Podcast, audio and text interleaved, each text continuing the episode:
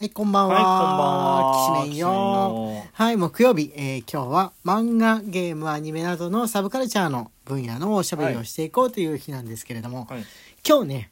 ブックオフに行ってきましたよね。行ってきましたね我々、うんはい、古本基本的に好きなんで、ブックオフ見つけると立ち寄っちゃうところがあるんですけど、うん大きめの店舗ですと、あのー、通りがかりに、去年あの病院に行って、まあ、毎月のお薬もらって、不眠症の。うん。で、えー帰りに置き袋を踏みつけたんでやってきたわけなんですがこうくんがね、あのー最近は時代劇の時代劇の漫画を集めておりましてはい。はい、えーまあ主に「鬼平犯科帳」なんですけど時代劇って言ったけど時代劇なら何でも買ってるわけじゃなかったよ。はい。お鬼平犯科帳、はい。鬼平犯科帳だけでした。うん。考えてみたら、う他のもこれも時代劇だよどうっていうふうに言ってもあのーいや特にって感じであのね、これは、はいはいあのー俺はもうこだわりで、はいこだわりでございまして、はいはいあのー斉藤隆夫先生って、はい仕事をはい分担するっていうことを、はいはいはいすごく特化させた漫画家さんじゃないですか。あああのーアシスタントさんたちととこの含分含めて分業するっていうかそう、あの、含めて、はい例えば、斉藤隆夫先生は、ものによってはもう脚本しかしなかったりとかするわけですはいはいはいはいでも、斉藤隆夫っていう、もう、でも、もうプロですよね。はいうん。斉藤隆夫プロダクションとしてはいはいはい漫画を描いてるわけです。はいなんで、あのーなんて言えばいいんだろう。いい意味で、はいあの参考するにあたって、はいあのーなんだろう。あれ、斉藤隆夫先生の絵だってすぐわかるんだけど、ああ斉藤隆夫先生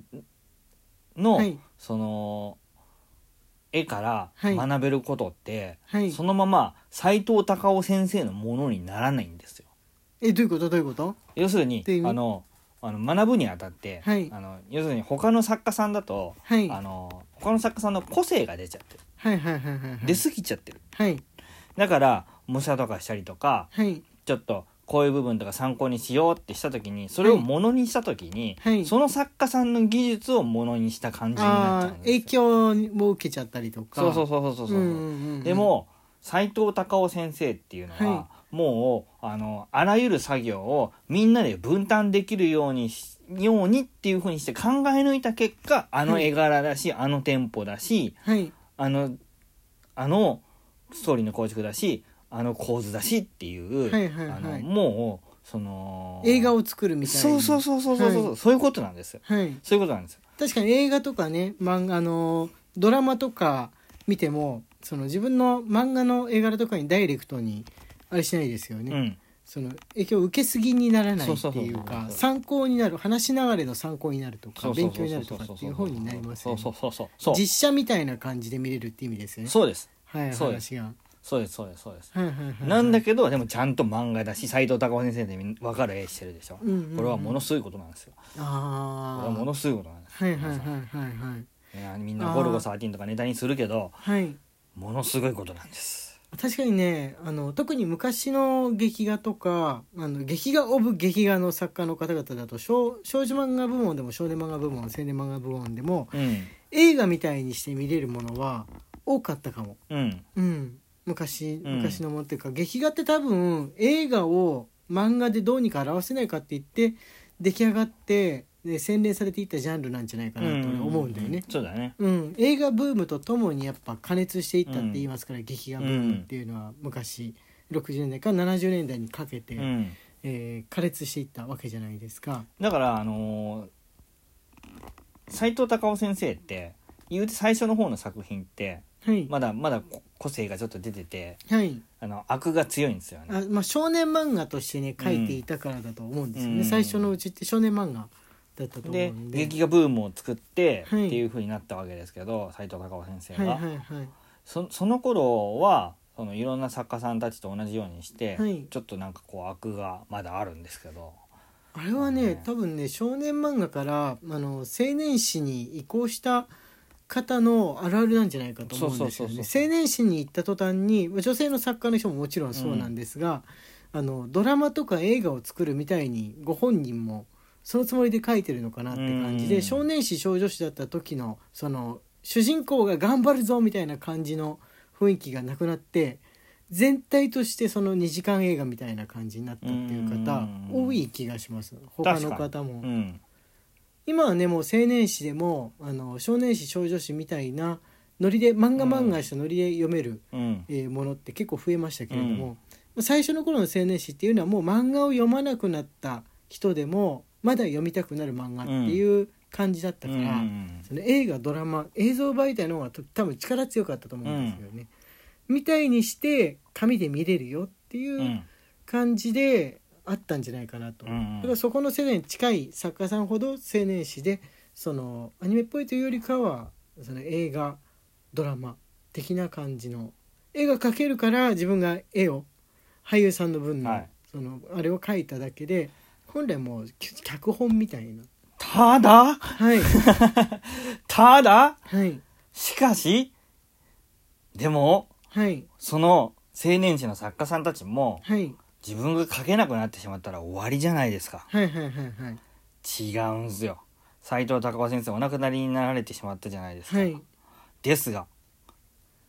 続くんですあーゴルゴも鬼編はそっかなぜならもう完成されたんですあー斎藤孝夫先生の夢であるはい全てを分業してはい作品っていうものを作り上げるというああなるほど斎藤孝夫先生のあの漫画家としてやりたいことっていうものを、うんうんうんうん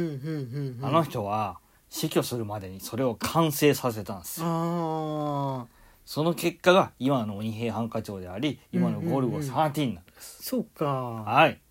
アメコミみたいなそ感じで、うそはい、一番最初に書いた方がご存命かどうかってことはもううんうあの関係ないじゃないですか、うんアメコミっていうのはそういう感じですよねそああ少年漫画の方も今の勢いで連載が続いていったらもしかしたらなるのかもしれないどうだろう青年誌に行かないまま少年誌であなんのかもしれないうとうか、んまあドラえもんってちょっとなり始めてませんかねそ のスーパーヒーローっていうかそのなんつうんでしょう象徴みたいな感じで、はいあのーもう子供たちは多分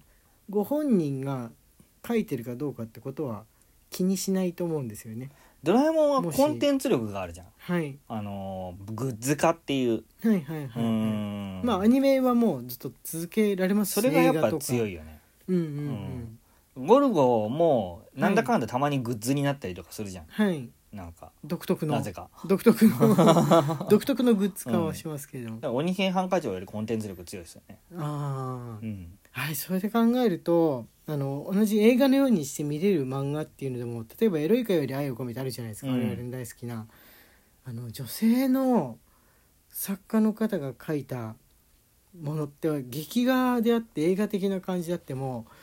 他の人が書くってちょっと考えられないっていうかもうご本人じゃないとなんかそのノリを続けられないようなこの独特の空気感みたいなのはありあませるんねかあるねうん、もし本当になんか魂が乗り移ったみたいに全く同じを書ける人がいたらいいんですけれども、うんそうもなかなかいかないんじゃないかとうん思うんですよね。うんななんでだろう冗談がないタイプの漫画だったらできるのかなそのどっしりやすな作品だったら場合によっていけんのかもあー王家の紋章みたいにああーの場合は確かに娘さんが後を継いだってことで、ま、ご家族だったら絵も似やすいだろうとかみんな思ってるけどでも家族って言ったって絵柄は別だから頑張って似せてると思います ね見て育ってきたっていうだけで、それで言ったら別にあのファンの人だって子供の時から見て育ってきたはあるかもしれないわけですけれども、あれはやっぱあのギャグがないからっていうのはあもーエロイカを持ってもしその40年後50年後もあるとしたらあの青池先生独特のギャグを差し込めるのかなって全部どっしりやすななんか血で血を争うみたいなのでエロイカ誰かに続けられたらちょっと嫌だなとか思わないジェームズ君ももう出ないであーなんか挨拶するだけで「伯爵ないないですよ」とか言うだけで うんあの少佐の部下とのギャグもなく部下米もトイレにも行かずあーただただなん確かかにお前はここを見張ってろとかだけだったらいやそれいねややあだのスパイファミリーもアーニャが全くボケないとか嫌じゃんテンテンポがあの悪くなって話話長いじゃん1話がエロいかはら、いはいはいはい持たないと思やっぱ間でちょっと、あれなんですああれはね演劇とかなのかもしれないですねそうですねそうそうそうそうそうそう思うシェイクスピアとかの劇でも間でちょっとこの気を抜くシーンっていうのうが、んその演劇のそんな最初の頃のものから作られてるわけじゃないでうすか、ん疲れちゃうから、うん笑う笑うところとかを作られてるわけそうなだんでねそれ近いのかなって近いね、うん、あのー斉藤先生は1話が短いのであーあ確かにうんあれ現代に近くなってもそうなのかなそうです昔よのだからなんかいやパッと読めるみたいなのかと思ったらそうでもない、はい、そうでもないですよ大体そっかまあ30まあい言うて長いですようん30から50の間で収まってますああ、ううんそうなんだね、ん、そこ長期連載といえどもちゃんとこう区切りながらやってるっていそううそうそうそうずーっと続く続くじゃないわけですうよ、ん、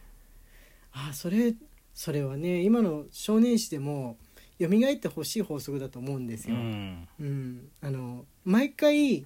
毎回あれでもいい話が区切ってもあるいはこう 2, 2号ぐらい2冊ぐらいで解決して、うんまた次の「何々の謎の巻」みたいになるとかなってほしいなあってコほしいナン君ってそう考えるとすごいですね青山先生天才なんですあねの人は天才です そちゃんと区切ってるじ ゃん、よ、うん、あの人は天才ですよちょうどアニメ映画とか、アニメで一回読見れるぐらいのラブコメちょラっとブコメも書いた疲れなぐらバトルも書いた推理ものも書いた、あそもううだ書いてないものはない、あすごい、うん、あとは BL に挑戦されるだけですねそうです